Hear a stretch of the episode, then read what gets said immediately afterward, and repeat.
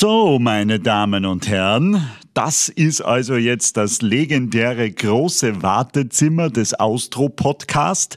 Hier warten unsere Gäste immer, bis äh, die neue Folge beginnt. Und äh, jetzt ist es soweit. Der Austro-Podcast. Mit Wolfgang und Simon. Herzlich willkommen, liebe Hörer, zu einer neuen Ausgabe des Austro-Podcasts. Sehr schön, dass ihr wieder dran seid und mit dem Wolfi gilt es gleich eins zu besprechen: die Trompete. Geht's nur Forscher eigentlich? ah, du hast es bemerkt. Ich nehme seit, naja, was, 25 Jahren Trompetenunterricht und habe mir gedacht, für diese Kennung spiele ich die Trompete selbst und sie ist mir, wie ich finde, sehr, sehr schön gelungen. Aber was du wieder nicht gemerkt hast, und das wiederholt sich auch jedes Mal, äh, diese Kennung hat einen tieferen Sinn. Der da wäre? Naja, es ist äh, ein Wartezimmer und es ist leer, weil unser heutiger Gast ja es äh, gewohnt ist, in vollen Hall zu spielen. Das geht ja momentan nicht, da geht anscheinend ein Virus um, das hast vielleicht sogar du mitbekommen. Ja, hab davon gehört. Der macht es alles im Moment unmöglich und daher sitzt er so wie wir jetzt im Homeoffice und kann seiner Profession nicht nachkommen. Aber warte mal, bevor wir ihn jetzt erstmal begrüßen, muss man vielleicht so einen kleinen Blick hinter die Kulissen vom Austro-Podcast gewähren. In die wir, Büros? Ja, genau, in unsere zahlreichen Büros mit unseren 1000 Mitarbeitern verstreut quer über die ganze Welt. Jedes Land arbeitet uns zu und wir sitzen dann Woche für Woche mit unseren 1000 Mitarbeitern zusammen in einem großen Brainstorming. Wen können wir in der neuen Folge begrüßen als Interviewgast. Dann kommen tausend Vorschläge und wir selektieren. Wir müssen genau. nur aussortieren und wegschmeißen und Leute hinausschmeißen, die uns nichts bringen. Den ganzen Tag machen wir das. Die Wahrheit ist eine ganz andere. Äh, wir wollten eigentlich jetzt nur ein bisschen protzen, weil sämtliche Konkurrenz-Podcasts immer damit hofieren gehen, wie viele Mitarbeiter da nicht dran mitarbeiten. Bei uns ist die traurige Wahrheit, es sind beim Austro-Podcast nur zwei Leute, und zwar Wolfgang in Salzburg und Simon in München. Ist das nicht irgendwie ja. ein bisschen traurig? Und davon arbeiten, und davon arbeiten tu nur ich, mein Lieber. Also bin ich eigentlich, bin ich eigentlich ganz allein. Ja, ja, ja, ja. Aber es ist immer ein konspiratives äh, Meeting zwischen uns beiden, wen wir so begrüßen dürfen. Und es ist immer wieder schön, wen wir denn da so gewinnen können. Und auch in dieser Woche bin ich sehr glücklich, denn der Austro-Podcast entwickelt sich gerade in so eine kleine Servicezeit. Ja, ich finde das auch nicht unwichtig, gerade in Zeiten wie diesen. Wir hatten äh, letztes Mal die Gerda Rogers, die uns ein bisschen Mut gemacht hat und gesagt hat, so, und diese Zeit wird vorübergehen. Ich glaube, sie hat sogar ein Datum genannt, äh, ich weiß nicht mehr genau, vielleicht einfach glaub, mal kurz reinhören. Dezember. Ja, einfach am besten mal kurz reinhören. Und äh, diese Woche ist es ähnlich. Wir haben einen Mann zu Gast, der die Körpersprache zu seiner Profession gemacht hat. Was? Äh, das, ist, äh, das ist hochinteressant.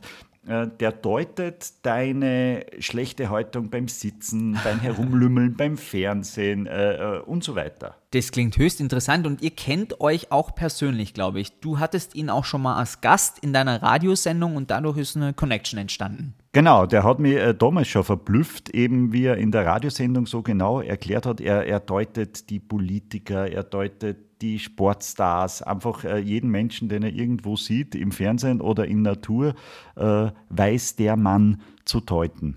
Und hat er dich auch gedeutet, jetzt noch unter uns, bevor er dabei ist? Was hat er zu dir gesagt? Das, dass er selten einen Menschen gesehen hat, der so eine ausdrucksvolle Körpersprache hat und so viel Selbstvertrauen ausstrahlt äh, wie ich und dass er fast niemand außer Arnold Schwarzenegger kennt, der so breite Schultern hat und äh, mit so viel Stolz durchs Leben geht und mit so viel Freude wie ich. Ich glaube, sein Beruf wäre zu einfach gewählt, hätte er das wirklich gesagt. Deswegen gehen wir gleich tiefer in die Materie. Bitte schön, lass ihn rein. Man nennt ihn den Rockstar der Körpersprache. Wie man das wird, das kann er uns gleich selbst erklären. Dabei war er schon am Weg, tatsächlich ein Rockstar zu werden. Er liebt kluge Sprüche, er macht gern Gedankenspaziergänge und Simon kann froh sein, dass er heute nicht von ihm gesehen wird bei unserem kleinen Gespräch, denn äh, sonst äh, müssten wir über seine schlechte Körperhaltung diskutieren. Willkommen im Austro-Podcast, Stefan Werra. Ja, das war eine liebe Einmoderation. Danke, danke. Ich freue mich. Aber ehrlich gesagt, ich würde euch beide schon lieber sehen.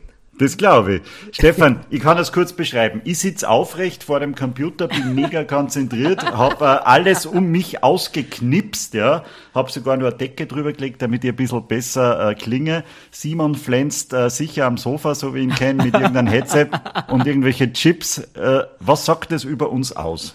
Ja, das kann ich jetzt schwer sagen, weil ich es nicht sehe. Ähm, also ich sage jetzt vielleicht für alle interessant, aufrecht sitzen. Das ist so ein dehnbarer Begriff, was manche als aufrecht empfinden, finden andere schon als steif. Und andere wiederum finden, na ja, das ist richtig, richtig lümmelnd noch. Also man muss immer dabei sein. Gut, dann sitze ich halt anständig zumindest.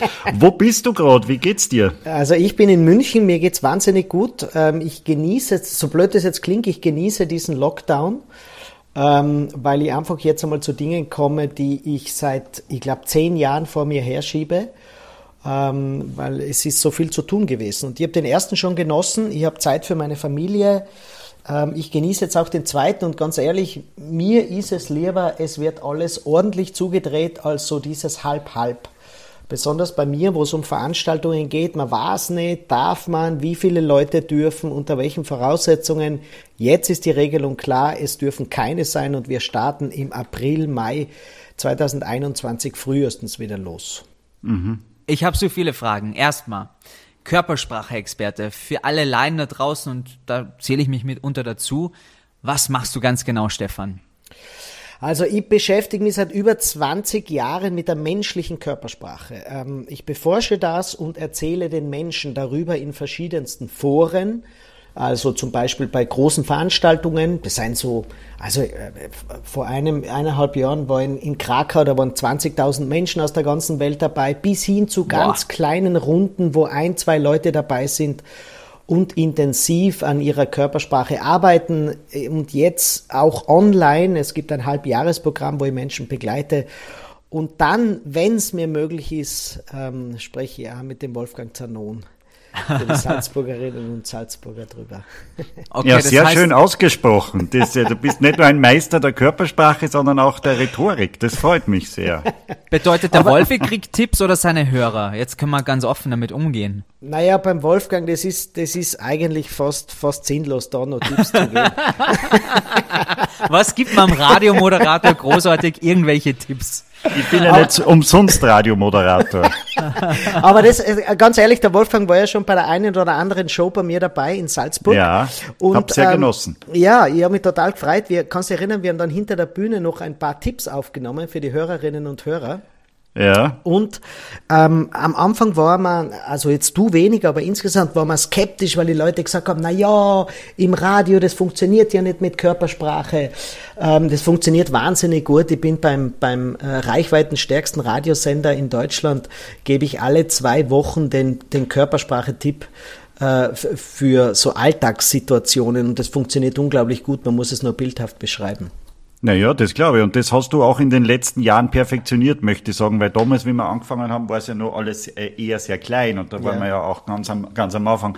Seitdem ist viel passiert und ich glaube, die Corona-Zeit ist ja für dich grad, geradezu ein Paradies, äh, äh, die verschiedenen Menschen zu deuten, oder? Du brauchst ja nur auf die Straße gehen und hast alles vor dir ich brauche nur im Fernseher einschalten, ich brauche nur YouTube einschalten, ich brauche auf die Straße gehen, du hast vollkommen recht. Körpersprache ist nämlich die Kommunikation, die immer passiert. Also mit den Worten, da kann man ja mal die Klappe halten, aber die, der Körper spricht immer.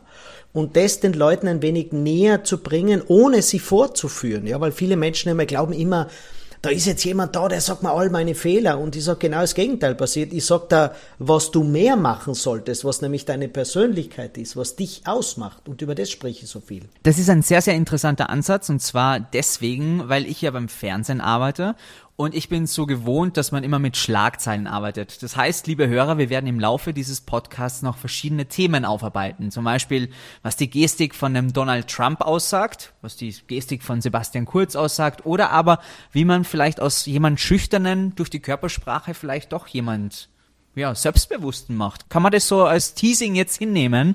Also die ersten zwei äh, würde ich so hinnehmen, die dritte würde ich nicht so hinnehmen, weil wenn ein Mensch zurückhaltend ist, wenn er schüchtern ist, dann ist er möglicherweise so gemeint. Und wenn wir ihm jetzt immer suggerieren, dass er was anderes machen soll, dann wäre das, wie wenn wir dem Giovanni Trapattoni gesagt hätten, halt endlich einmal deine Hände still.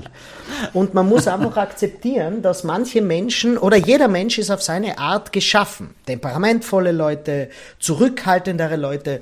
Und ich sage den Leuten immer, hol dir jemand, der dich zu dem zurückführt, was du besonders gut kannst. Und wenn es die Zurückhaltung ist, dann ist es genau das. Bitte vergesst nicht, mit zurückhaltender Körpersprache kann man sogar deutsche Kanzlerin werden. Ja? Also nicht glauben, nicht glauben, es muss immer jemand am Tisch haben wie der Donald Trump. Okay, das heißt, wir sind mitten im Thema jetzt. Angela mhm. Merkel, ihre Körperhaltung, ihre Körpersprache sagt was über diese Frau aus? Angela Merkels Körpersprache ist grundsätzlich sehr niederfrequent und mit kleiner Amplitude versehen. Niederfrequent, die Frequenz ist das Tempo. Man sieht von der Angela Merkel nahezu niemals schnelle Bewegungen. Und ihre Amplitude, das heißt der Umfang ihrer Bewegungen, ist sehr eng. Das steht für eines und das ist Stabilität. Allerdings auch für Alter. Wahnsinnig dynamisch wirken tut Angela Merkel nicht, aber sie vermittelt eben Stabilität. Und das ist genau das Image, das sie hat. Unaufgeregt, stabil, verlässlich. Man, interessanterweise habe ich in meinem aktuellen Buch auch geschrieben, man traut ihr nicht zu, dass sie so hinterrücks so Geheimabmachungen ausmacht. Man traut ihr eine gewisse Geradlinigkeit zu, obwohl ehrlicherweise man weiß es nicht. Ganz anders zum Beispiel beim Donald Trump oder beim Silvio Berlusconi. Da hat man immer das Gefühl gehabt, da wird irgendwas gemauschelt. Glaubst du, dass es da im Hintergrund irgendwelche Berater gibt, die dann sagen, Angela Merkel wurde zur, ja, zur führenden Politikerin Deutschlands gewählt. Was machen wir aus ihr? Und dann sagt man, ja, sie soll was Stabiles ausstrahlen, dass ihre ja, Körperaktivitäten dahingehend auch ausgerichtet werden durch Berater oder ist es einfach Ihre private Einstellung tatsächlich, was dann mit dem Amt einhergeht? Also das ist ganz eindeutig zu beantworten. Ich weiß das aus sehr direkten Quellen. Es ist grundsätzlich so, dass ein Mensch nicht seine Körperhaltung verändert in dem Moment, wo er ein Amt übernimmt. Mhm. Ähm, wenn man, äh, Leithammel sind auch nur Menschen, die Körpersprache der Mächtigen liest, das ist mein letztes Buch, dann beschreibe eben mächtige Menschen, auch die Angela Merkel. Und man muss nur die Menschen beobachten, bevor sie in der ersten Reihe gestanden sind. Wenn man die Angela Merkel in den 80er, 90er Jahren anschaut, Körpersprachlich war sie quasi gleich. Niederfrequent, kleine Bewegungen, nicht am Tisch kaut, da hat sich nicht viel geändert in ihrer Körpersprache. Also diese Rolle, die da in den Medien immer wieder gesagt wird, die Coaches machen einen Politiker, das ist natürlich Humbug. Ähm, was passiert ist, wenn durchschnittlich talentierte Menschen von äh, einem Coach sich was sagen lassen, dann kann sein, dass dieser Mensch gehemmt wird. Da gibt es einige Beispiele in der Politik, ich nenne jetzt keine, keine Namen dazu, aber das sind dann die Menschen, wo man das Gefühl hat, das ist nicht authentisch. Wenn man die Angela Merkel anschaut, da hat man vielleicht das Gefühl, man mag sie nicht, vielleicht hat man das Gefühl, sie ist nicht wahnsinnig ähm, attraktiv mit ihrer Körpersprache, nicht schön, sondern attraktiv mit ihrer Körpersprache. Das mag alles sein aber authentisch wirken tut sie. Und das ist ja ganz anders wäre es, wenn jetzt ein Coach herginge und sagt, Angela, hau doch endlich einmal am Tisch, dann kriegst du mehr AfD-Wähler auf deine Seiten. Dann würden wir alle denken, um Gottes Willen, mhm. die hat jetzt wahrscheinlich die Drogen gewechselt oder so etwas. Ja? das heißt, ähm, auch der Donald Trump, ja, um das Gegenbeispiel mal zu nennen, sehr hochfrequent, sehr schnelle Bewegungen, sehr ausladende Bewegungen. Auch den habe ich beobachtet bis in die 80er Jahre zurück und ich kann euch versichern, er ist grundsätzlich gleich geblieben. Da hat nie, nicht ein Coach zu ihm gesagt, dass er das machen soll. Ich glaube, das ist das Wertvolle. Wir könnten jetzt ganz viele Politiker durchgehen, äh, selbst Sebastian Kurz. Grundlegend ist es so, dass die Menschen nur das verstärken, was in ihnen drinnen ist.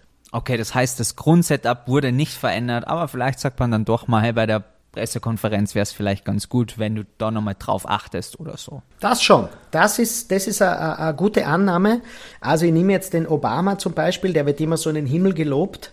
Der Obama ist äh, tatsächlich ein rhetorisches und körpersprachliches Talent, aber was man bei ihm beobachtet, die Dinge, die ihm offensichtlich sympathisch machen, die hat er im Laufe des, der Jahre einfach verstärkt.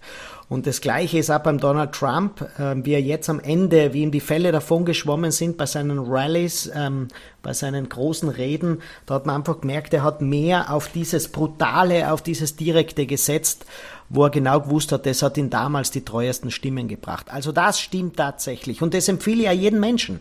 Wenn du eine Eigenschaft in deinem Temperament hast, nehmen wir an, du bist die Ulknudel, die für Spaß sorgt, die immer für einen Witz zu haben ist, dann ist das genau das, was die Leute haben wollen. Und das jetzt zu unterdrücken, nur weil man vielleicht manchmal bei manchen Menschen damit auf die Nerven fällt oder weil man manchen Menschen damit zu laut ist, das würde das eigene Temperament unterdrücken.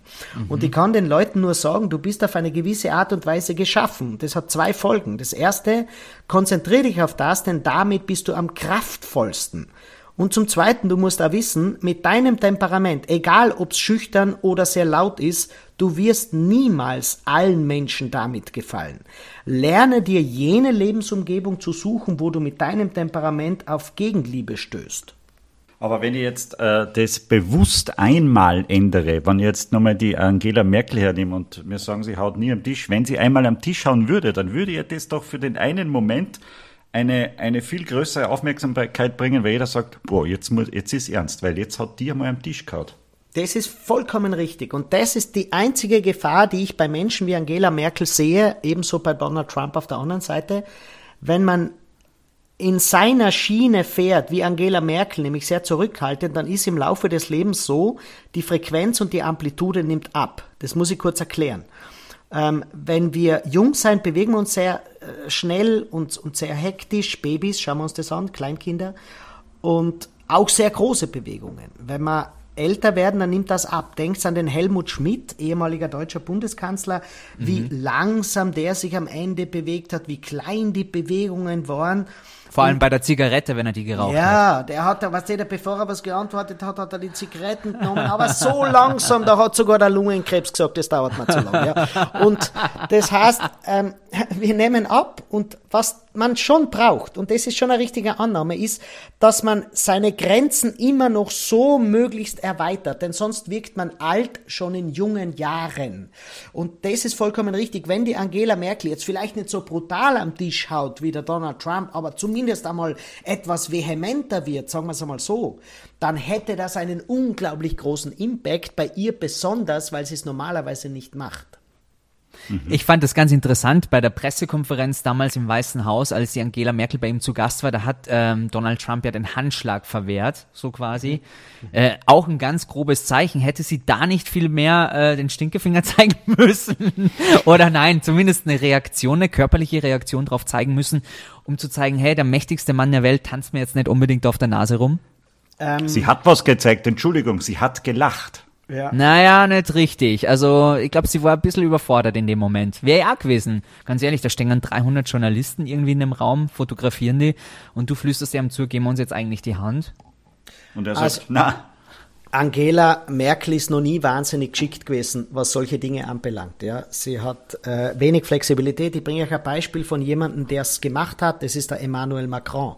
Aha. Und da war schon diesen, die ersten Händeschüttler waren schon mit dem Shinzo Abe, damaliger japanischer Premierminister, wo er ewig lang geschüttelt hat. Das ist durch die Presse gegangen.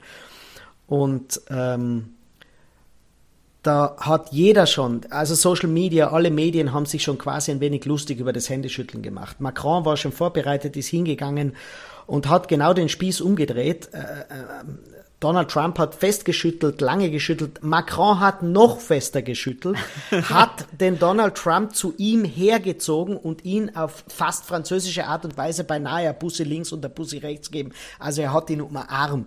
Und War ein riesiger Skandal fast schon. Naja, genau. Und damit hat er quasi den Trump nochmal übertrumpft. Das ist die zweite Möglichkeit. Das Ergebnis war nicht wahnsinnig viel besser, sage ich gleich dazu. Aber, aber es beantwortet die Frage, hätte Angela Merkel etwas machen müssen. Ich sage nicht müssen, aber es wäre eine Möglichkeit gewesen.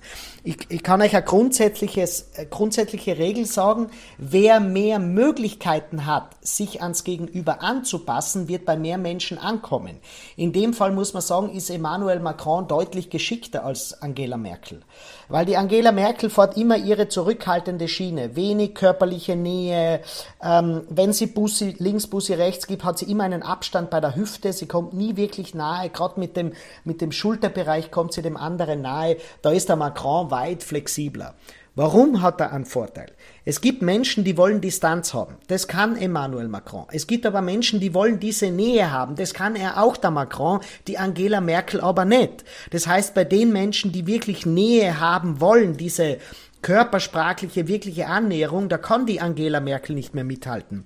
Da hat es eine ganz eine bekannte Szene gegeben, ähm, damals bei dem, äh, wie viele syrische Flüchtlinge nach Österreich, äh, Österreich und Deutschland gekommen sind, ist Angela Merkel vor einer Runde gewesen und ein syrisches äh, geflüchtetes Mädchen hat angefangen zu weinen. Mhm. Das hat sie sehr berührt, die Angela Merkel. Sie ist auf das Mädchen zugegangen, hat aber nicht wirklich ähm, die Fähigkeit gehabt, wirkliche Nähe zu dem Mädchen aufzubauen. Ganz anders wie Joe Biden jetzt, der hat ähm, ähm eine, eine amerikanische Familie, die Opfer eines Verbrechens geworden ist, begrüßt und das Kind, das Trisomie 21 hat, ist auf den Biden zugegangen und hat gesagt, das war mein Bruder und ist auf den Joe Biden zu und hat ihn dringend und ganz fest umarmt, also richtig ganz fest kindlich umarmt und der Joe Biden ist hingegangen, hat das Kind noch fester umarmt und hat gesagt, danke, dass du mich umarmst. Das könnten wir uns bei der Angela Merkel nie vorstellen, aber mit so einer Situation umzugehen, nämlich diese Nähe auszuhalten und sie zu erwidern, das zeigt Vielfalt.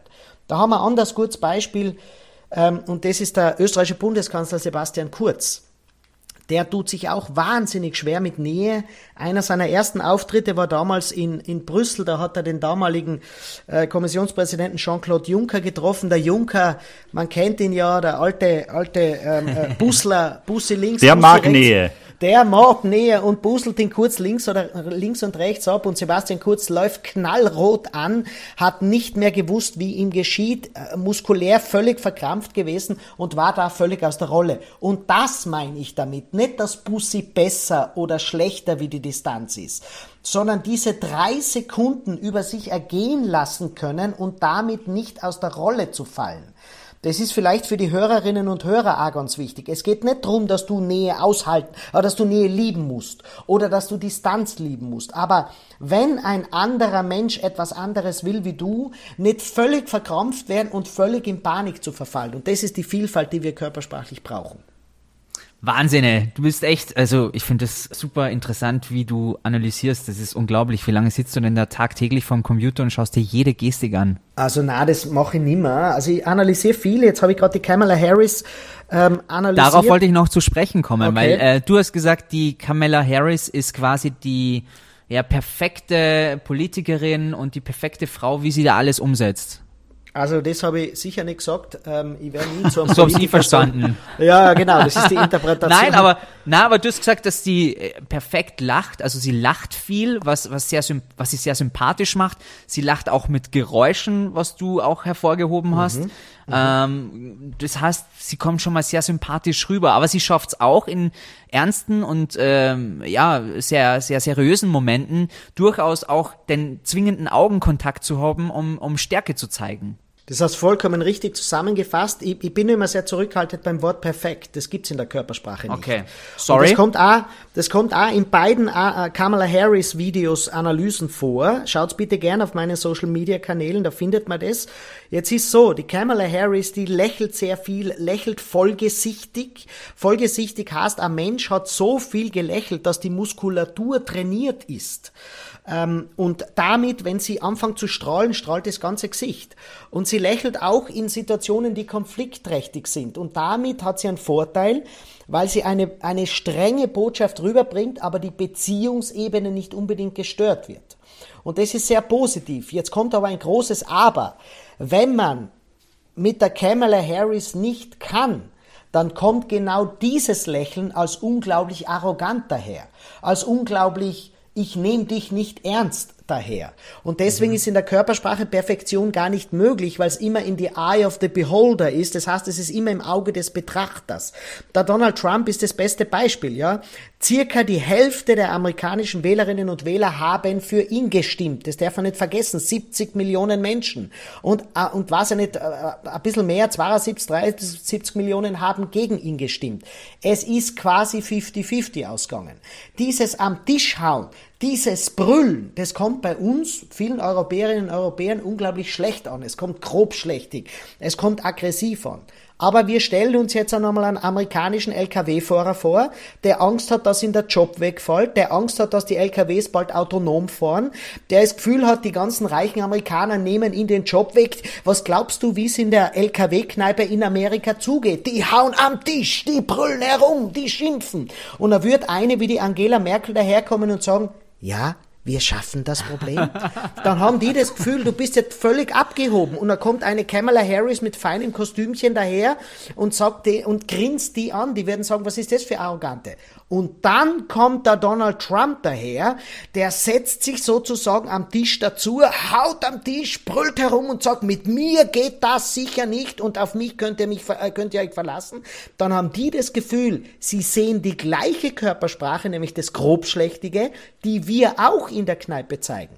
Und damit haben sie das Gefühl, das ist einer von uns und der versteht uns. Das ist der Hintergrund der Körpersprache. Stefan, jetzt haben wir so viel von amerikanischer Politik gesprochen, jetzt sprechen wir mal ein bisschen über dich.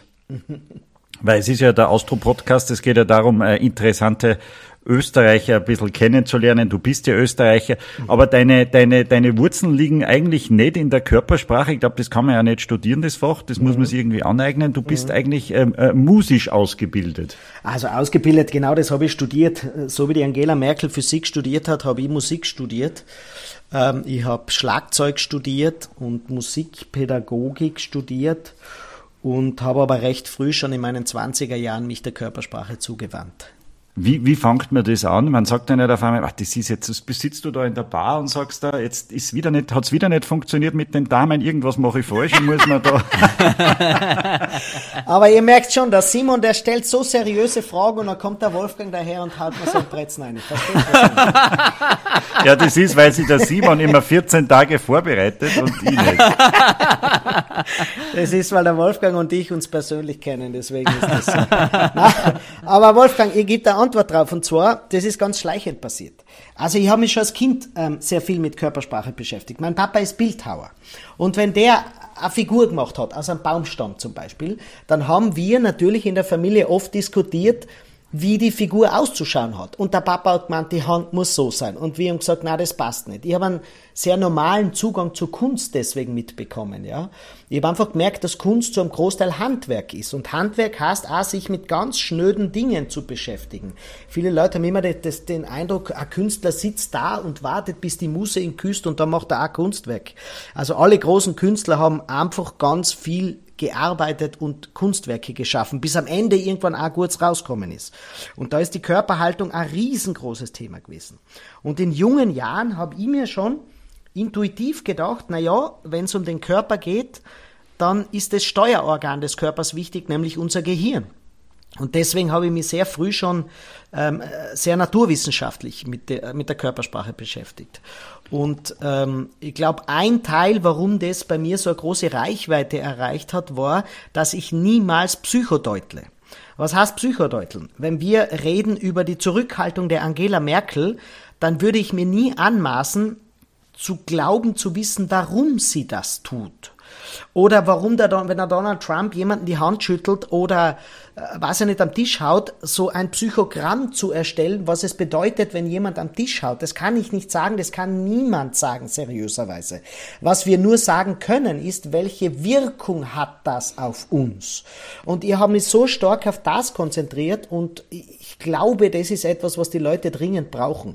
Nicht immer das Gefühl zu haben, jede einzelne Gestik wird von mir sofort in ein Psychogramm umge umgewandelt, sondern einfach zu wissen, Warum du am Tisch haust, wissen wir nicht, aber wir können sehr wohl sagen, dass es auf uns aggressiv wirkt oder durchsetzungsfähig wirkt. Und das ist der große Unterschied. Trainierst du dich selbst auch? Stellst du dich vor dem Spiegel oder so und sagst, so und so äh, muss ich wirken oder das und das ist meine Stärke und so will ich umkommen? Ähm, Auf der Bühne jetzt, zum Beispiel. Das waren jetzt zwei Fragen, ähm, nämlich das eine trainiere ich und das zweite so und so will ich rüberkommen. Ich beantworte einmal die erste Frage. Ähm, ich bin kein Freund vom Üben in praxisfremden Situationen. Also auch Menschen, die ich coache, ich sage zu den Leuten, stell dir nicht so viel von Spiegel hin. Weil im richtigen Leben ist es meistens doch ein bisschen anders. Und ähm, was ich den Leuten aber sage, ich bringe ein Beispiel, pass auf, wo es ganz einfach zu erklären ist. Menschen haben oft Angst, vor anderen Menschen zu sprechen.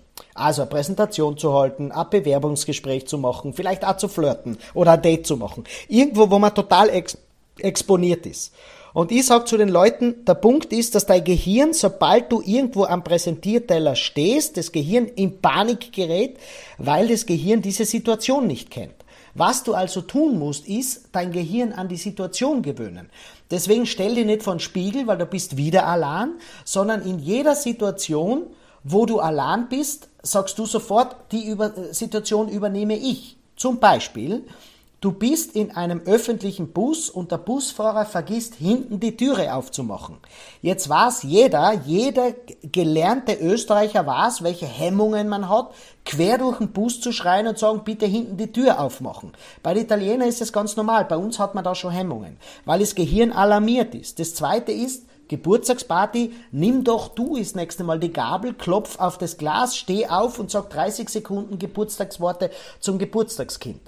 Das ist für dein Gehirn. Das mache ich eh immer. Das, wird, das mögen meine Freunde gar nicht. ja, aber das ist dann wäre wahrscheinlich für dich auch das Thema im Mittelpunkt zu stehen gar nicht so eine große Herausforderung. Ich spreche jetzt nur für die Menschen, die das Gefühl haben, ähm, sobald ich im Mittelpunkt stehe, bin ich gehemmt, bin ich nervös. Und so ja. übe ich mit den Leuten. Und zu deiner zweiten Frage, ähm, ich weiß schon, wie ich auf der Bühne ankomme. Das ist sehr humorvoll, das ist sehr energetisch, das ist sehr temporeich, da passiert einfach wahnsinnig viel. Und das ist auch mein Temperament. Wolfgang, du kennst mich. Das ist einfach mein Temperament. Selbst wenn ich bei dir im Radio bin, du merkst, dass ich rund ums Mikrofon quasi herumtanze. Weil ich einfach. Ja, merke, genau, du stehst nicht still, ja. Genau. Ich, ich, ich versuche nur meinen Mund immer zum gleichen Abstand zum Mikrofon zu halten, aber sonst, dann, äh, sonst gehe ich herum, sonst bewege ich mich, weil das mein Temperament ist. Und ich habe einfach gelernt im Laufe der Jahre, ich kann es auch in den allermeisten Situationen zeigen. Weil natürlich, wie ich eingangs gesagt habe, gibt es Leute, die sagen, ja, kann der nicht einmal ruhig stehen. Das könnte ich schon, ähm, wie zum Beispiel der österreichische Bundeskanzler sehr stabil und ruhig steht, aber es wäre nicht mein Temperament. Und damit wäre ich nicht so kraftvoll. Und ich habe einfach gelernt, mich zu entscheiden für mein Temperament und meine Persönlichkeit. Aber jetzt nochmal zu der Frage zurück. Wie lernt man das? Also du hast dein Musikstudium, sage ich jetzt mal, beendet und dann äh, hast du dich ja schon über die Jahre hinweg mit dem Thema beschäftigt. Aber ab wann war der Punkt, dass du gesagt hast, ich setze jetzt auf diese eine Korte? Mhm. Ja, du hast recht. Ich habe die beiden Studien, ich habe ein Jahr in Klagenfurt studiert, dann habe ich beide Studien in Wien abgeschlossen und ähm, weißt wie das dann gewesen ist? Der wenn man sich so intensiv mit Körpersprache beschäftigt, weil man mit klugen Menschen spricht, weil man natürlich Bücher liest, weil man sich unglaublich intensiv fortbildet und man taucht immer tiefer ein, aber ohne Zweck, ja, ich habe nie ein Geschäftsmodell dahinter gehabt. Und dann habe ich jemand kennengelernt, der hat ein Seminarinstitut gehabt. Und der hat, was ihr, wenn man so am Tisch redet und jemand kennt sich mit einem Thema aus, dann hört man gern zu diesen Menschen. Und mir ist zum Thema Körpersprache viel zugehört worden. Und der hat irgendwann gesagt, ich mag nicht einmal während dem Seminar ähm, eine Stunde lang über Körpersprache reden. Und ich bin dort hingegangen, also ich weiß noch genau, das waren 10, 12 Leute von einem Telekommunikationsunternehmen und da waren Bereichsleiter drin und Abteilungsleiter und ich sage euch eins, ich wusste damals nicht, was ist ein Bereichsleiter und was ist ein Abteilungsleiter. Mein Vater ist Bildhauer, immer selbstständig gewesen, ich habe Musik studiert, das Wort Bereichsleiter kannte ich nicht. Auf jeden Fall bin ich da drin gewesen und es ist so gut angekommen, dass ich halt wieder eingeladen worden bin. Und dann wieder eingeladen worden bin und irgendwann sind die Gruppen größer geworden, so groß wie sie halt jetzt sein. Jetzt sind sie, vor Corona waren es in jedem Jahr über 100.000 Menschen in China, Wahnsinn. in den USA, in, ich weiß gar nicht wo überall. Ähm, aber es ist einfach so Schritt für Schritt passiert, ohne jemals die Entscheidung zu treffen, ich mache das zu meinem Beruf. Sondern mhm. irgendwann habe ich angefangen damit, ein bisschen was zu verdienen und dann irgendwann mehr und dann kriegt man halt mehr Termine und man macht mehr und irgendwann wird es so viel, dass man zurückschaut und sagt, na Moment, jetzt ist es eigentlich, kann man sagen, mein Beruf. Aber es war nie eine bewusste Entscheidung, nie eine strategische Entscheidung. Die habe ich heute noch nicht, diese Entscheidung. Weil du, weil du sagst, äh, China und so weiter, ist die Körpersprache äh, auf der ganzen Welt bei allen Menschen gleich? Oder ist ein Chinese anders als, äh, Italiener ist sicher anders als ein Österreicher oder ein Schwede? Also wir unterscheiden uns in der Frequenz und in der Amplitude. Das heißt im Tempo, weil du die Italiener ansprichst. Das ist ein bisschen ein Stereotyp, aber bleiben wir bei dem Beispiel. Ähm, die Italiener sind bewegen sich schneller im Schnitt, ja, muss man auch sagen, bewegen sich. Weil sie kleiner sind. Das weiß ich gar nicht, ob sie so viel kleiner sein mittlerweile. Also in Norditalien bin ich mir ziemlich sicher nicht, aber im Süden sehr wohl, ja. Ähm, aber der Punkt ist, das ist eigentlich nur ein Frequenzunterschied und ein Amplitudenunterschied. Also wenn der Italiener herumfuchtelt mit den Händen, tun wir das auch, aber wir fuchteln vielleicht nur ganz ein bisschen mit unseren Fingern herum. Der Mensch kann gar nicht anders, als sich zu bewegen während Sprechen. Wir unterscheiden uns sehr wohl, weil du die Chinesen, äh, die Ostasiaten ansprichst, was sie, äh, Japan, Korea, äh, zum Beispiel in Begrüßungsformen. Wir unterscheiden uns in Essritualen. Aber jetzt kommt ein großes Aber. Wir verstehen vielleicht nicht, wie der Mensch eine Begrüßung macht, weil wir die Sprache nicht verstehen, weil wir das Ritual nicht kennen. Was wir aber bei jedem Menschen auf der Welt erkennen, ist, ob er die Begrüßung sympathisch oder aggressiv meint, ob er die Begrüßung überheblich oder eher verunsichert meint. Weil diese grundsätzlichen Emotionen gelten auf der ganzen Welt, denn sie sind eigentlich älter als der Mensch selbst. Das heißt, was ich den Menschen mitgib, ist nicht so sehr Angst zu haben, dass man glaubt, die Körpersprache gilt jetzt nur in Österreich, die wir haben. Vielleicht Bayern nur ein bisschen, aber um Gottes Willen in Hamburg versteht uns schon keiner mehr. Das stimmt natürlich überhaupt nicht. Eh? Wir verstehen alle die Grundemotionen und was vielleicht auf deiner, auf deiner Urlaubsreise nach Südostasien, weißt nicht, wie man sich begrüßt, aber sympathisch sein, das kannst du. Wenn du nämlich dort sympathisch bist, dann kannst du daheim auch sympathisch sein. Das gebe ich den Leuten mit. Mhm. Sehr gut. Lieber Hörer, lieber Stefan, jetzt wird sehr intim. Der Wolfi, der hatte viele Leerläufe in seinem Leben. In Bezug auf Frauen. Stefan, wie war es bei dir? Wie viele Leerläufe hattest du? äh, konntest du in deiner Single-Phase gleich immer deuten, geht da was oder geht da nix? oh Gottes Willen, jetzt sitze ich auf der Psycho-Couch. Jetzt muss ich schauen, dass meine Frau nicht zuhört. Ja? Also passt auf, nachdem wir nur zu dritt sind und uns niemand zuhört, sage ich euch Nein, Also ganz im Ernst, ähm, ich bin eigentlich relativ langweilig. Ich bin seit über 20 Jahren mit meiner Frau zusammen und schaue seitdem keine andere Frau mehr an. Wirklich, das ist niemals schaue ich andere Frauen, ganz ehrlich nicht. Also würde mir gar nicht den Traum einfallen, eine andere Frau anzuschauen. Das habe ich jetzt nur gesagt, weil ich Angst habe, meine Frau hoch zu. ich dachte schon, da kommt noch irgendein Aber. Na, also ähm, zum Thema, zum Thema Frauen, zum Thema Flirten, zum Thema Männer, zum Thema Flirten. Das ist so. Ähm, wir müssen aufpassen. Ich habe ein ganzes Buch drüber geschrieben. Und zwar nicht über das Flirten per se, sondern wie Männer und Frauen üblicherweise agieren. Es ist so, wir Menschen haben ein, ein ziemliches Problem. Wir gehören nämlich zu jenen Lebewesen, die sich im Geschlecht nach außen hin relativ wenig unterscheiden. Da gibt's Lebewesen, die sich deutlich unterscheiden. Äh, denk an einen Vogelstrauß, da kannst Mandel und Weibel sofort erkennen. Oder ja. Händel und Hahn kannst du sofort erkennen. Bei uns Menschen nicht. Jetzt werdet ihr sagen, doch, doch, ich weiß sofort, was eine Frau ist. Das weißt du nur, weil sie sich kleidet, weil sie eine Frisur hat, weil sie sich schminkt und weil sie sich auf eine andere Art und Weise bewegt. Aber wir gehen jetzt einmal 100, 200.000 Jahre zurück im Neandertal. Da haben wir alle schwer gearbeitet. Wir sind alle ein bisschen bucklet gegangen. Wir haben alle sehr einen breiten Gang gehabt, Männer wie Frauen, weil das ganze Leben eine muskuläre, ganz starke Arbeit war. Kennt's wohl, so stellt euch so richtig eine grob schlechtige Frau vor. Da warst im ersten Moment, wenn sie jetzt keinen Rock an hätte, warst im ersten Moment auch nicht, ist er Mann oder ist er Frau. Und jetzt hätten wir ein Problem gehabt. Stellt euch folgendes vor. Ein Neandertaler Mann, der flirtet eine Neandertalerin an alle beide sehr behaart gewesen, was die Gillette-Rasierer wahnsinnig schwer zu, zu, zu, zu finden damals. Klingt sehr und, sexy auf jeden Fall. Ja, ganz genau. Und der bratet sie an, der flirtet mit ihr und nach Tagen und Wochen erbarmt sie sich und lädt ihn in ihre Höhle ein. Und er kommt jetzt hin, was der ist total nervös und so und sein schon in der Höhle, geht entlang im Höhlengang und alles Teelichter stehen schon und er macht ihr Komplimente und sie erlaubt ihm halt dann näher zu kommen und er kommt ihr näher und er beginnt sie an anzufummeln und er merkt beim Anfummeln plötzlich, Moment, meine Angebetene heißt Hermann, dann hätte er diese Energie, nämlich einen, einen, jemanden anzuflirten und erst zu spät drauf zu kommen, das ist das falsche Geschlecht, um zu reproduzieren, um mich zu vermehren, zu viel Energie gekostet. Was wir also gelernt haben, schon sehr früh in der Evolution, ist diesen Nachteil, dass wir uns nicht unterscheiden, einfach auf große Distanz schon auszuschalten. Der Mensch ist zum Beispiel der einzige Primat, wir zählen auch zu den Primaten, dessen Haupthaar potenziell bis zur Hüfte runterwächst. Und Frauen haben da schon sehr früh damit begonnen, dieses Signal weithin sichtbar zu nützen, um ihre Weiblichkeit zu zeigen.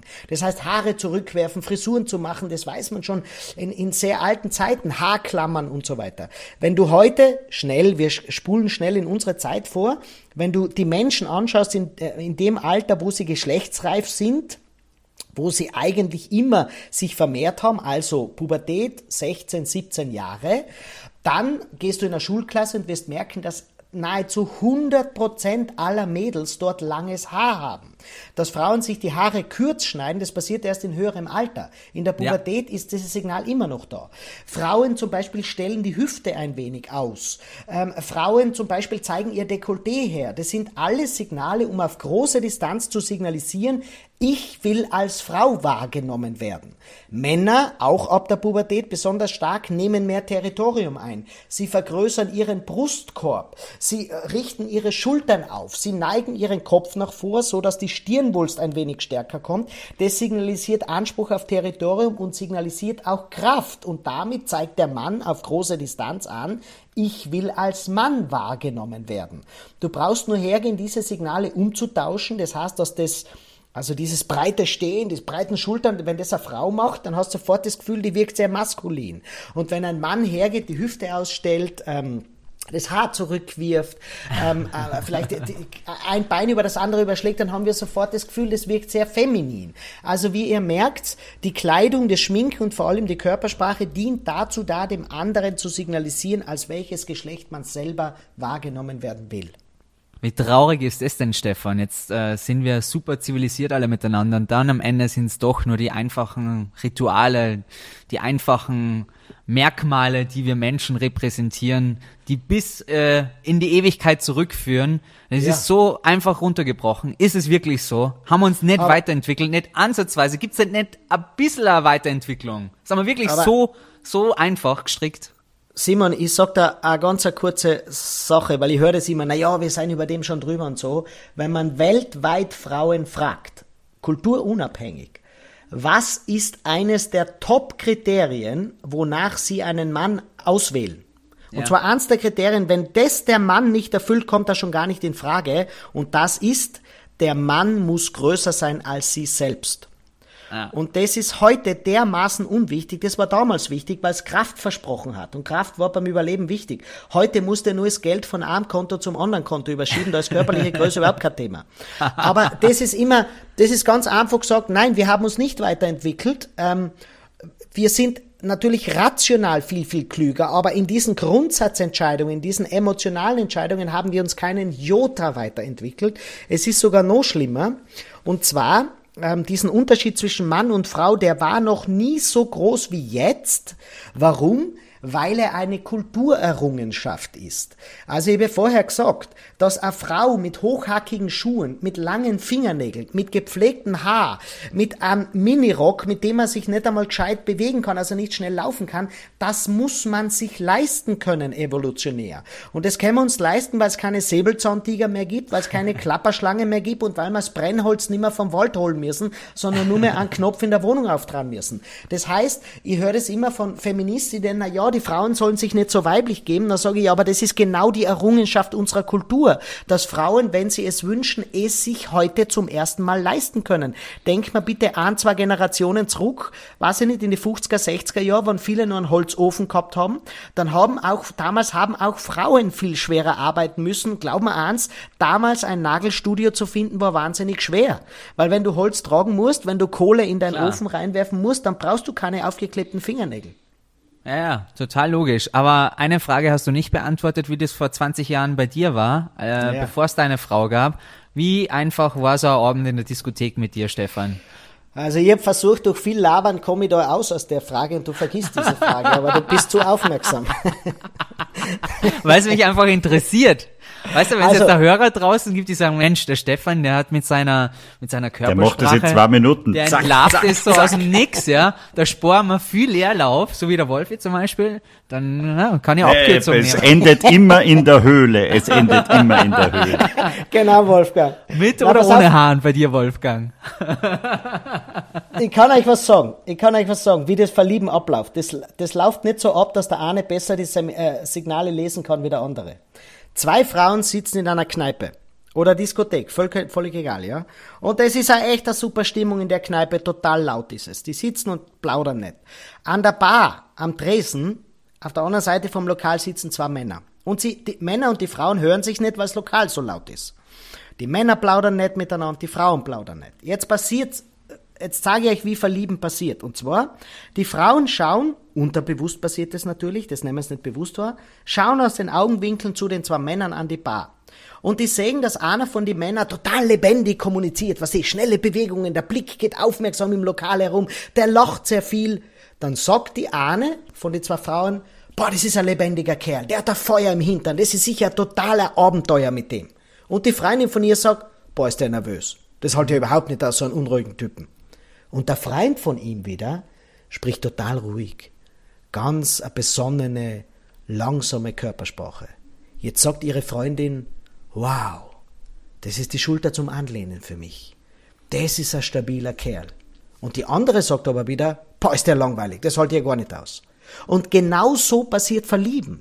Also Verlieben passiert nicht, weil wir, weil wir glauben, wir müssen irgendein Flirtsignal aussenden. Unlängst hat mich ein junger Mann gefragt, ich schätze so 22, 23, ja, er geht ins Fitnesscenter und da sind immer Frauen, ja, welche Flirtsignale muss er aussenden, dass die Frauen auf ihn stehen? Und, und, und dann hat er noch gesagt, oder wenn ich auf der Straße gehe, was muss ich tun, um Frauen anzusprechen? Und ich habe gesagt, am besten sprich auf der Straße keine fremden Frauen an. Weil die Frauen kriegen die Panik.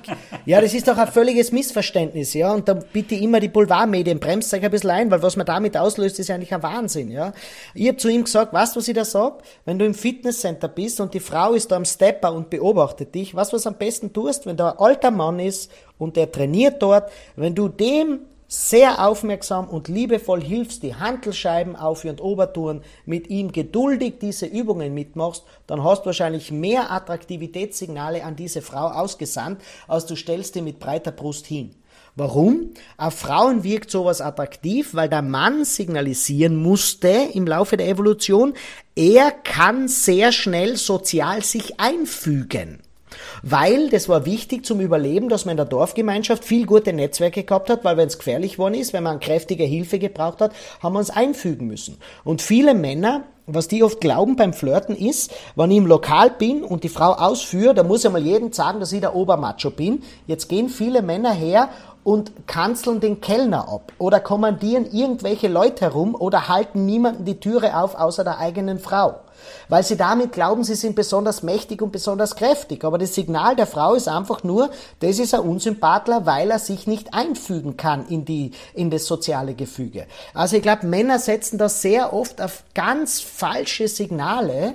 Ähm, und dabei wäre es viel, viel einfacher. Und ich kann euch nur eins sagen, wenn es zurückgeht, wieder 20 Jahre bei mir zurück, ich habe natürlich niemals bewusst eines dieser Flirtsignale eingesetzt, ja, wo man glaubt, ich muss das Haar zurückwerfen oder, weiß ich nicht, mich besonders groß machen. Ihr wisst, groß machen hat bei mir keinen Sinn, weil ich bin äh, 1,60 nur groß, ja.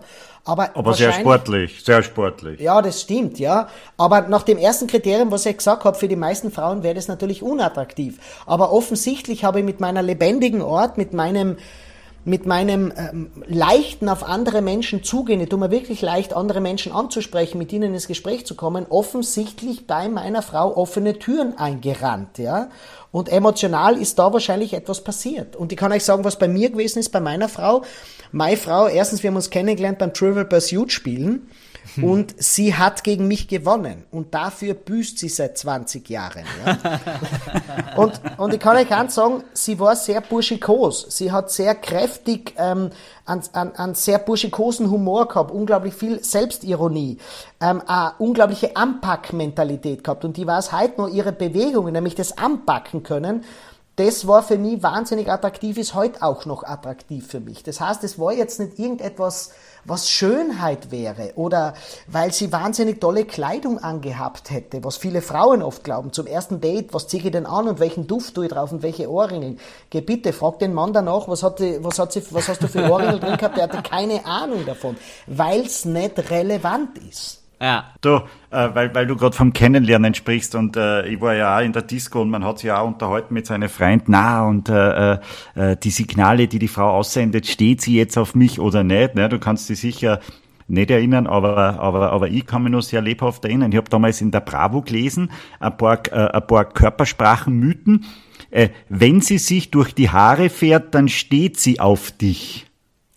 Naja. Wenn sie sich mit dir unterhält. Das ist natürlich ein unglaublich sexistischer Spruch. Und zwar gilt für Männer und für Frauen sexistisch, ja. Wenn man glaubt, ein einzelnes Signal wäre schon ein, ein Signal der Zuwendung, hat man die Körpersprache nicht verstanden. Na, ich habe nur mehr Signale. Ja, warte, bleibt ganz kurz bei dem. Wenn man sich ja. durch die Haare fährt, dann kann das ein Signal sein, ich will mich schöner machen für dich. Das kann natürlich sein. Aber seid mal nicht base, wisst ihr, wie oft wir während des Tages uns durch die Haare fahren? Wie oft wir, wie oft wir uns das einfach aus den Haaren, äh, aus dem Gesicht geben, weil es unangenehm ist.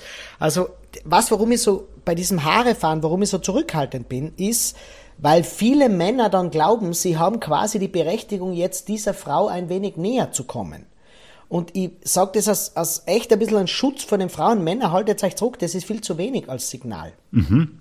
Wenn sie sich gegenüber hinsetzt, dann will sie mehr Distanz und wenn sie seitlich sitzt, dann hat sie Interesse. Also wenn sie sich gleich recht seitlich vor mir hinsetzt, wenn wir dann zu Tisch gehen oder so. Mhm. Ähm, das äh, kann ich sofort aushebeln, das stimmt definitiv nicht. Ähm, es kann, Gott sei Dank. Und zwar, was warum? Wenn man nämlich wirklich verliebt ist, dann setzt man sich erst recht gegenüber hin. Also das wird dem genau widersprechen. Wenn du verliebt bist und ins Restaurant gehst, in die Bar gehst mit deiner Freundin, dann setzt man sich gegenüber hin. Man hat aber damit nur mehr sich gegenseitig im Blickfeld. Das heißt, ich kann niemand mehr anderen anschauen und das hält man ja nur aus, wenn man den anderen wirklich total gern hat. Ansonsten versucht man ja sich ein wenig aufzudrehen, um andere Blickwinkel Winkel zu bekommen. Also so simpel ist es tatsächlich nicht. Also das war's aber schon mit den Körpersprache-Tipps 1977 in der Bravo. äh, was ist dran an dem Mythos, wenn sie rechts nach oben schaut, dann lügt sie mich an? Ja, das ist äh, wissenschaftlich oft versucht worden zu belegen, ist ein völliger Humbug. Ähm, also die Blickrichtungen mit den Augen ähm, so einzuordnen, dass man eindeutig wüsste, ob jemand die Wahrheit sagt oder lügt, ist wissenschaftlicher Humbug. Punkt. Wahnsinn. Also das kann man nicht mit den Augen feststellen, Nein, kann wie es immer behauptet wird. Und was die, da muss ich sagen, die Wissenschaft würde das natürlich gern beweisen, weil das wäre natürlich eine Sensationserkenntnis. Und das, die CIA, das FBI und alle würden diese Menschen natürlich, die das können, äh, sofort einladen. Aber es ist also äh, überhaupt nicht, nicht ergründbar, dass das mit einer Lüge zusammenhängt. Zwei Gut. Sachen habe ich noch zum Thema Dating, die möchte ich noch kurz mit dir abarbeiten für alle Single-Männer da draußen und Single-Frauen, die uns zuhören. Und zwar Thema Mach dich rar bei Männern, wenn es darum geht, äh, SMSen hin und her zu schreiben. Da hast du auch was mitunter angeführt, habe ich gelesen. Ja, Simon, das ist tatsächlich, da ist was dran. Und zwar, Frauen äh, laufen ja die viel größere Gefahr, wenn sie sich mit einem Mann verabreden. Wenn nämlich der Abend nett wird und es passiert in der Nacht etwas, dann kann der Mann noch vor dem Frühstück abhauen. Die Frau hat im schlimmsten Fall neun Monate ein Baby auszutragen und danach das Kind großzuziehen. Das dauert bei Töchtern 15 Jahre. Söhne muss dann so lange pflegen, bis er Schwiegertochter Kunden aus den Job übernimmt. ja, und das ist aber auch das große Risiko. Ja, das heißt, Frauen mussten Techniken entwickeln, um möglichst sicher zu gehen, dass der Mann das auch tatsächlich ernst meint. Und das kann man dann machen, also es gibt natürlich nie eine Garantie, aber was Frauen unterbewusst machen, sie machen sich rarer, als Männer das machen. Das heißt, Männer, äh, du stereotypisieren natürlich, bitte mit aller Vorsicht betrachten, aber Männer versuchen der Frau näher zu kommen und die Frau macht damit immer einen Schritt zurück. Und der Mann schickt ja SMS und die Frau liest die SMS, das weiß man aus Beobachtungen, aber sie antwortet nicht sofort. Und der Mann wartet dann. Und wenn man Männer fragt, sagt, ja, das ist auf die Hölle, weil man sitzt vorm Handy und sie schreibt nicht zurück. Und damit unterbewusst versuchen Frauen abzuchecken, wie schnell verliert er das Interesse, beziehungsweise wie lange hält er das Interesse. Und das ist eine sehr subtile Technik, um herauszufinden, ob der Mann es ernst meint oder nicht. Das ist für Frauen auch manchmal schwierig, weil es für Männer besonders unattraktiv ist, wenn eine Frau besonders schnell antwortet. Warum? Weil Frauen, die besonders schwer zu erobern sind, da vermuten Männer ein besseres Genmaterial dahinter. Das heißt, ähm, es war immer schon so, Frauen, die besonders umkämpft sind, aber irgendwie niemand bekommt sie, diese Frau. Da, das hat Männer tatsächlich und auch heute noch stachelt Männer tatsächlich ganz, ganz stark an, immer noch mehr sozusagen äh, rein zu flirten, um es auf Österreichisch so, zu sagen, eine zu braten. Ähm, und die Frau macht sich rar. Also dieses Wechselspiel ist nicht nur Spielerei, sondern es hat tatsächlich auch einen ernsten Hintergrund.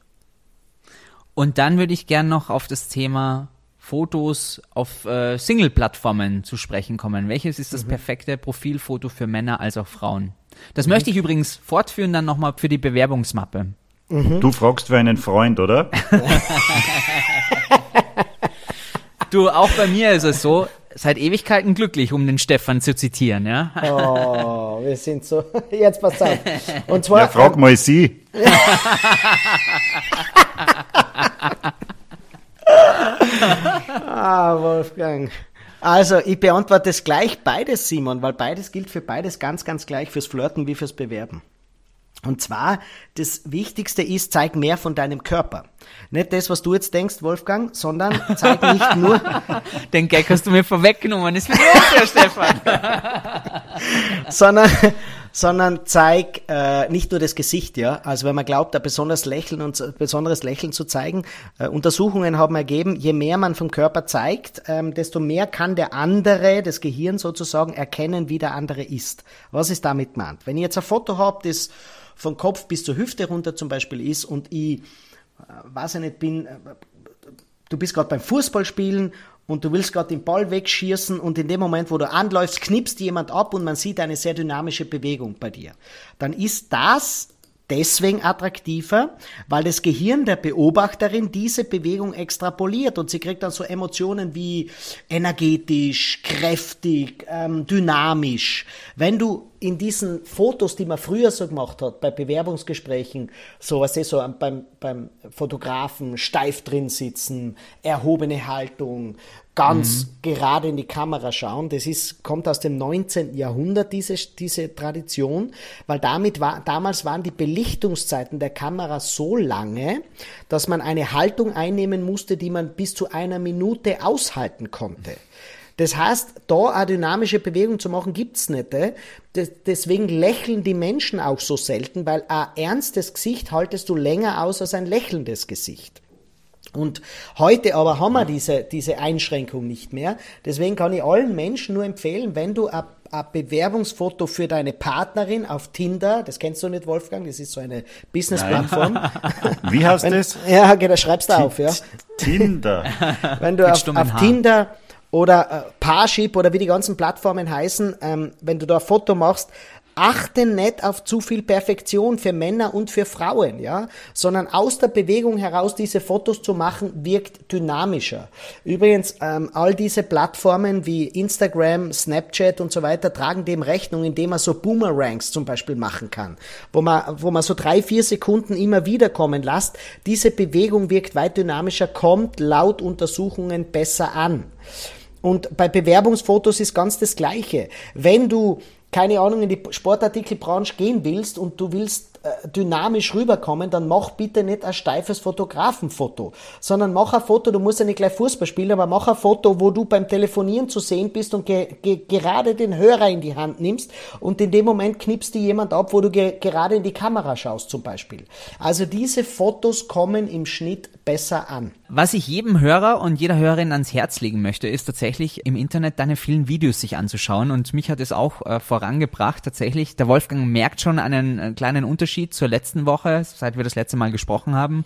Beim Videocall, du siehst, ich mache immer die Augenbrauen nach oben, Wolfgang. Habe ich vom, mm. habe ich vom Stefan gelernt. Wirklich? Ja. Ist mir noch nie aufgefallen. Was? Warum machst du das? Okay, dann muss ich es nur weiter nach oben ziehen. Aber Stefan, was bedeutet denn Augenbrauen nach oben konkret? Es äh, verändert die Mimik zum Positiven, oder? Ja, das ist eines der stärksten Signale, die wir zur Verfügung haben. Eines der Signale, die oft übersehen werden. Wenn du jemanden begrüßt, um der kommt dir entgegen und du sagst, ah, hallo, Christi. Und du hebst dabei die Augenbrauen hoch, hat das eine unglaublich starke Auswirkung. Wenn du die Augenbrauen unten lässt und das gleiche sagst, ah, hallo, Christi, dann wirkt es ganz anders. Jetzt wirst du natürlich und vor allem der Radio Wolfgang wird sagen, naja, aber die Stimme ist auch nach oben gegangen dann ist es so, dass mit dem Heben der Augenbrauen die Stimme automatisch nach oben geht. Das ist eines der Bewegungen, da brauchst du nur eine kleine körperliche Veränderung machen und die ganze Stimmung, die ganze Stimme und die ganze Körperhaltung verändert sich. Augenbrauen nach oben heben ist ein sehr altes Signal, ist ein Signal der Harmlosigkeit und auch ein Signal des Ich will Information aufnehmen. Das kommt von den Tieren, wenn Tiere unterlegen sein wollen, dann legen sie das Fell und die, die, die, die Federn an. Und am Kopf ist es so, sie ziehen die Muskeln des Kopfes nach hinten. Wie wir das machen, wenn wir die Augenbrauen nach oben ziehen. Bei uns ist nur so, die Muskeln hören bei der Stirn oben auf und die Haare bewegen sich deswegen nicht mehr. Ansonsten ist es bei uns ganz gleich. Wenn wir das anlegen wollen, heben wir die Augenbrauen Augenbrauen nach oben. Also ich kann nur die dringende Empfehlung geben, wenn du jemanden begrüßt, heb die Augenbrauen und zwar nicht nur ganz kurz für einen Moment, sondern lass die Augenbrauen während der ganzen Begrüßung oben. Ich mach's nochmal verbal, dass man es hört und sagt, ah, hallo Christi, freut mich, dich zu sehen. Und du hast während des gesamten Grußes die Augenbrauen oben, wirkst du deutlich sympathischer, wie wenn das Kind vom Kindergarten nach Hause kommt und sagt, Mama, Mama, ich muss dir was erzählen. Sagt da jede Mutter mit erhobenen Augenbrauen, erzähl, was ist gewesen? Mhm. Genau dieses hohe Augenbrauen, die hohen Augenbrauen machen dich wahnsinnig attraktiv. Solltest du mal beobachten, äh, wenn deine Freundin nach Hause kommt, Simon, wie sie dich begrüßt. Werde ich heute gleich machen, auf jeden Fall, definitiv. Genau, und genau. was auch immer hilft, natürlich lächeln. Das ist das Um und Auf. Habe ich auch mhm. so ein bisschen aus deinen Videos abgeleitet. Ja, das glaube ich auch, das hat jeder schon gehört und trotzdem tun es die Menschen so wenig. Ja, ich gehe durch die irgendwie. Lande, ja genau, und was, wir haben jetzt an, in dem Podcast, haben wir echte Gaude gehabt. Wenn ihr eine Kamera gehabt hättet, hättet ihr gesehen, wie oft ich gelacht habe und wie oft ich gegrinst habe. Ähm, und warum ich manchmal so Witze einbaue, ist, um den Leuten, um die Leute zum Lachen zu bringen. Ja. Weil was drüber zu reden und das zu wissen und dann eine Studie zu lesen, was die und sagen, ja, Lächeln ist so gesund, weil es hormonell und aber mit einem krantigen Fotz da davor zu sitzen, dann hat man genau gar nichts verstanden. Lies die Studie lieber nicht, sondern lächel die Leute mehr an. Und jetzt sagen dann Leute, ja, das ist ja ehrliches Lächeln oder nicht ehrliches Lächeln, das ist auch ein Humbug, weil Lächeln grundsätzlich nur bedeutet, ich mach dir deinen Status nicht streitig. Deswegen lächeln wir auch jeden Polizisten an, der uns aufhält. Was jeder halt dann und sagt, ah, Entschuldigung, mhm. habe ich was falsch gemacht. Wir lächeln ihn an, um zu signalisieren, ich will mit dir jetzt nicht streiten, ich habe erkannt, dass du der Mächtigere bist. Deswegen, Leute, ich kann euch nur sagen, übt euer Lächelgesicht. Da kann ich eine Geschichte dazu erzählen von einem Freund und mir, wenn wir gemeinsam weg sind oder Blödsinn machen. Zum Beispiel, wir waren auf einem Festival, wir haben beide plötzlich Hunger verspürt und da ist eine 40 Kilometer lange Schlange vor dem Burgerladen gewesen, weil jeder einen Burger haben wollte. Und ich bin mit einem Lächeln an allen vorbeigelaufen, ganz vorne in die erste Reihe und bin da ganz dezent, habe mir eingeparkt und habe mir meinen Burger geschnappt und für meinen besten Freund natürlich da anhören. Und er sieht das und ich komme zurück und wir essen beide einen Burger und er sagt jedes Mal wieder, ich finde das verrückt, dass du nie eine in die Fresse kriegst. Und sage ich, ja, aber ich lächle immer und wirklich, es hat mich in sämtlichen Situationen gerettet. Also in Situationen, ja. wo er längst eine in die Fresse gekriegt hätte, mhm. bin ich immer ganz charmant rausgegangen. Immer mit einem Lächeln. Immer mhm. schon gegrinst. Das ist eine wunderbare Strategie und wir Menschen halten einfach viel mehr aus, äh, wenn jemand lächelt. Jetzt hat mir gerade jemand auf Facebook, da gibt's ganz viele Kommentare auf meine Gedankenspaziergänge und ich habe äh, und äh, da beschreibt eine Frau, jemand hat sie geschnitten beim Autofahren, sie fährt mit dem Auto, eine andere Frau schierst raus, schneidet sie voll, sie hat voll auf die Bremse äh, steigen müssen, aber die dreht sich sofort um, reißt die Augenbrauen nach oben, lächelt sie an, hebt die Hand und sie hat gesagt, ich habe ihr nicht mehr böse sein können. Das heißt, es ist so entwaffnet und ich frage mich, warum tun wir es dann nicht? Das ist verrückt. Dass genau. es auch immer die einfachsten Signale sind, die wir irgendwie auf Dauer so ein bisschen verlernen und uns immer wieder dran erinnern müssen tatsächlich.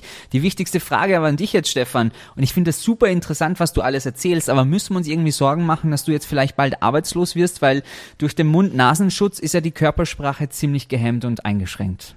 Ja, ich habe jetzt schon äh, ein Bewerbungsding an Radio Salzburg geschickt. ja, wir brauchen die. ich würde sofort kommen. Ich würde sofort kommen, das sage ich dir. Wir hätten eine Gaude. Die Leute würden in Salzburg alle um 5.30 Uhr aufstehen ab dann. Ja. Also, jetzt pass auf. Ähm, äh, na, im Gegenteil. Die Leute fragen jetzt noch mehr an, wie muss ich denn jetzt agieren, wenn Mund-Nasenschutz da ist? Und vielleicht kennt ihr den Spruch, die Augen sind der Spiegel der Seele. Habt ihr das schon mal gehört? Ja. Natür Das ist- natürlich. Das ist ein wissenschaftlicher Humbug schon wieder. Ähm, das ist ein netter Aphorismus, weil man sagt, ah, die Augen so wichtig. Dabei muss man ganz deutlich sagen, die Augen allein sind viel zu wenig, als dass man irgendetwas erkennen kann. Und das hat im Mai 2020 die Universität Bamberg bestätigt. Menschen, die den unteren Teil des Gesichtes verdeckt haben, können schlechter eingeschätzt werden. Und zwar deutlich schlechter eingeschätzt werden. Wir haben dramatische Probleme. Das kennt jeder. Du bist im Supermarkt, ein Mann oder Frau kommt da entgegen mit einem Einkaufswagen und hat den Mund-Nasen-Maske um und das schaut immer aggressiv aus. Was wir tun, genau, was wir tun müssen, ist, wir müssen so stark lächeln, dass rund um die Augen diese Lächelfältchen entstehen. Das kann einmal jeder vor dem Spiegel probieren, so lang und stark lächeln, dass da richtig dieser Strahlenkranz entsteht, dann wirkst du plötzlich trotz Mund-Nasenschutz wirkst du plötzlich äh, plötzlich sympathisch. Und das ist eine gute Übung. Erstens, weil man erkennt, dass es nicht nur ehrlich oder nicht ehrlich ist, wenn diese Lächelfalten entstehen, sondern wenn man es oft trainiert hat, die Lächelmuskeln. Und zum Zweiten ist es auch so, dass wenn du dann Mund-Nasenschutz runtergibst, wenn die Pandemie vorbei ist, dann hast du das so stark trainiert, dass du endlich einmal weißt, wie man freundlich lächelt. Sehr, sehr guter Tipp. Auf jeden Fall. Das machen wir beide, der Wolfgang und ich, lieber Stefan.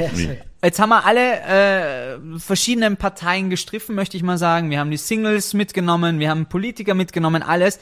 Und jetzt final möchte ich noch mal kurz zum Thema Kinder kommen. Wenn Familien zu Hause ihre Kinder haben und äh, denen was Gutes auf dem Weg mitgeben möchten für ihr Leben in Bezug auf die Körpersprache, vielleicht die drei knackigsten Tipps, die du noch parat hast als Abschluss. Also den, die Kinder, den Kindern beizubringen, was sie gut können. Wir versuchen unsere Kinder oft zu normieren. Da haben wir das laute Kind, das temperamentvolle Kind, das wir oft beruhigen und sagen, sei doch endlich einmal still und ordnen die endlich einmal ein in der Schule, auch daheim. Und das ruhige, schüchterne Kind sagen wir immer, ja, jetzt hau mal endlich am Tisch und mach die endlich bemerkbar. Und damit geben wir den Kindern immer ein Defizitgefühl. Wir sagen den Kindern immer, irgendwas stimmt bei dir nicht. Und viele Erwachsene wissen das dann ganz genau. Man glaubt oft, man müsste anders werden. Da appelliere ich an die Eltern, beobachte die Einzigartigkeit deines Kindes, dann hast du viel mehr gemacht. Das zweite ist, den Kindern die Bedeutung ihrer Körpersprache zu, zu, zu, äh, vor Augen zu führen. Das heißt nicht nur, wenn sie bei der Prüfung in der Schule gut sein, dann das nicht nur aufs Lernen zurückzuführen, sondern auch, dass sie lernen, mit den Lehrern gut umgehen zu können. Das heißt, Freundlichkeit einem Vorgesetzten, wenn man mal einen Lehrer als Vorgesetzten betrachtet, zu signalisieren. Also auch ihnen einfach mitzugeben, es reicht nicht, wenn du gut gelernt hast, sondern du musst auch mit Menschen lernen, umzugehen. Und das dritte ist, gebt den Kindern den Mut, fremde Menschen anzusprechen. Nicht den Menschen da und sagen, red ka, also ab einem gewissen Alter, ja, und fremde Menschen sind böse und kein Kontakt. Und dann wundern wir uns, warum wir alle immer mehr vereinsamen und nur mehr auf die Apps gaffen. Ja, weil wir ihnen von Anfang an sagen, die ganze Welt wäre gefährlich und schlecht. Dabei ist es nur dann gefährlich, wenn man mit den Leuten nicht redet. Weil wenn man mit den Leuten redet, kommt man plötzlich drauf, die seien alle ganz nett, aber das beinhaltet, dass wir körpersprachlich den Mut haben, in einem Lokal, in einer Kneipe, ähm, die Leute einfach anzusprechen und nicht immer nur mal in unsere Handys zu starren. Diese drei Dinge. Gebt's den Kindern den Mut, zu ihrer Persönlichkeit zu stehen. Gebt's den Kindern das Bewusstsein, dass es wichtig ist, welche Körpersprache sie im Alltag zeigen. Und das dritte ist, gebt's den Kindern das Charisma mit, dass sie andere Menschen ansprechen dürfen. Super interessant, Stefan, wirklich. Das waren außergewöhnliche Tipps, äh, interessante Einblicke. Ich stelle mir das bei dir echt verrückt vor. Sobald du auf die Straßen gehst, geht der Job bei dir schon los. Eigentlich schon bei dir daheim mit der Frau. Das ist auch immer, man kann sich mit dem Stefan ja nie unterhalten, weil er sofort alles, alles Wahrscheinlich, deutet. der Also liest glaubt man alles. immer, der ja. liest Ja, alles. Simon, Der kennt schon die ganze, Antworten. Ganze Ordner voll mit Wolfgangs Körpersprache. Also Weil die ist ja immer anders, weil die verstehe mich ja ständig. Ah, nein, aber ich sage euch was. Das ist, die, die 30 Sekunden gibt's mir noch. Und zwar, das wäre ein Missverständnis des, der, der, meiner Tätigkeit, ja, wenn man glaubt, dass ich jeden analysiere. Das ist ungefähr so, wie wenn ein Psychologe meint, mit jedem Menschen, mit dem er er redet, irgendein Psychogramm erstellen zu müssen. Das ist eine völlige Verkennung der Profession und wenn das jemand macht, der gehört er aus meiner Sicht selber auf die rote Couch. Also ich schaue Menschen ganz normal an, es sei denn, ich will eine Analyse machen. Dann schaue ich Politiker, Prominente, Sportler, äh, Menschen des öffentlichen Lebens natürlich ganz genau an, ja. Aber sonst, bitte, die, Men die zwischenmenschliche Interaktion ist viel wichtiger. Wahnsinn. Sehr schön. Ein, ein schönes Schlusswort, finde ich. Ja, und ich kann es wirklich jedem ans Herz legen. Ich finde deine Videos im Internet, auch von deinen Auftritten, super, super interessant. Und man setzt sich damit Sachen auseinander, die einem grundsätzlich erstmal fremd sind, aber dann doch so nah. Also es ist äh, super interessant. Und gerade auch, wenn du es nochmal erzählst, du brichst es äh, dann doch auf die ganz einfachsten Ebenen runter und das ist halt super interessant. Also ja, irgendwie verrückt. Tausend Dank für deine Zeit, wirklich. Wir wissen es schwer zu schätzen und ich glaube, wir beide, Wolfgang, und das spreche ich jetzt für uns beide, wir werden jetzt nochmal ein bisschen anders durchs Leben gehen. Augenbrauen nach oben und äh, deine Freundin wird es heute Abend gleich merken, glaube ich. Lächeln hinter der Maske und los geht's. Und ich schaue genau, wo sie sich hinsetzt zum Abendessen. Hoffentlich gegenüber. Genau. Wir werden weiter brav deine Videos im Internet verfolgen. Ich bin da gespannt, weil du total. lieferst ja ständig nach. Also jetzt auch Ja, bei genau. Kamala Harris super interessant, was da immer so fast schon tagesaktuell von dir da mit reinkommt. Großartig. Danke, danke, danke euch. Es war eine Riesengaude. Das freut mich sehr. Mir hat es auch riesen Spaß gemacht. Danke, danke. Danke dir. Wünsche euch was. Lieber Wolfgang, merkst du schon was? Ich lächel, ich habe die Augenbrauen oben und schon wirklich viel freundlicher. Ich habe schon einiges jetzt gelernt nach dem Gespräch ja, mit dem Stefan. Du klingst irgendwie gebotoxt. Ja, so fühle ich mich auch. Ich glaube, wenn man das länger macht, kriegt man echt Muskelkater im Gesicht. Hast du das schon mal Du gehabt? Muskelkater im Gesicht? Nein, ich habe schon fast überall Muskelkater gehabt, aber noch nie im Gesicht. Sogar schon mal vor Lachen. Ich glaube, da kriegt man auch im Gesicht Muskelkater. Definitiv. Ja, ich weiß nicht. O Viel oder Lachen. im Bauch. Aber viel, Viel Lachen, Lachen. haben wir gelernt, hilft immer. Und wir haben auch gelernt, Augenbrauen nach oben. Das funktioniert auch mit der Maske jetzt quasi, wenn man draußen unterwegs ist. Da haben wir jetzt wieder einiges mitgenommen. Was hast du draus mitgenommen, Wolfgang? Wieder nichts wahrscheinlich. Naja, schon. Wir erkennen in Zukunft alle Hörer des Austro-Podcasts, weil die rennen mit hochgezogenen äh, äh, Augenlidern herum. so ist es.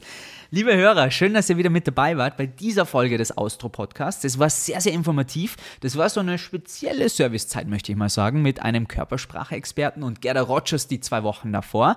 In der nächsten Ausgabe bleiben wir so ein bisschen servicelastig. So viel ist schon mal ja, zu offenbaren. Wir dürfen jemanden begrüßen, der uns sagen kann, wie das perfekte Weihnachtsmenü auszuschauen hat. Und er hat auch eine sehr, sehr interessante Geschichte. Mehr will ich noch nicht verraten. Ja, aber dann ist der Service eh komplett. Äh, Wir wissen, wie die Zukunft ausschaut. Wir wissen, wie wir uns bewegen sollen äh, zu Weihnachten. Und jetzt können wir auch noch kochen. Also Herrlich. perfekt, da kann es nicht ablaufen. Wenn wir jetzt noch einen Friseur interviewen, dann sind wir wirklich perfekt. Ja, und wenn du nur lustig wirst, dann war es nochmal ein Tick besser. Dann hätten wir auch, dann hätten wir auch Hörer. ja, genau. An denen graben wir nach wie vor rum. Also, wenn ihr wollt, könnt ihr uns gerne weiterempfehlen. Austro-Podcast oder ihr könnt uns auch natürlich schreiben und jede Kritik uns um die Ohren pfeffern. austropodcast.gmx.at. Lieber Wolfgang, ich wünsche dir jetzt erstmal eine schöne Zeit. Wir hören uns in zwei Wochen wieder. Oder zum nächsten Meeting mit unseren 1000 Mitarbeiter, quer über alle Länder verstreut, mit einem inspirativen Brainstorming, wer demnächst bei uns im Austro-Podcast zu Gast ist. Und schon wieder Lüge. Liebe Grüße nach München.